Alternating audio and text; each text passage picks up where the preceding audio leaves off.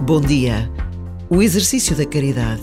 Encarar a caridade como um exercício é uma aventura que nos pode ocupar a vida toda. Não nascemos formatados para a caridade.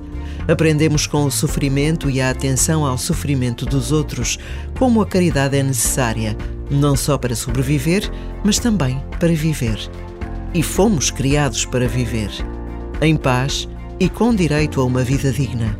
Por vezes, basta a pausa de um minuto para procurarmos o sentido da palavra caridade que Jesus nos diz que é amor.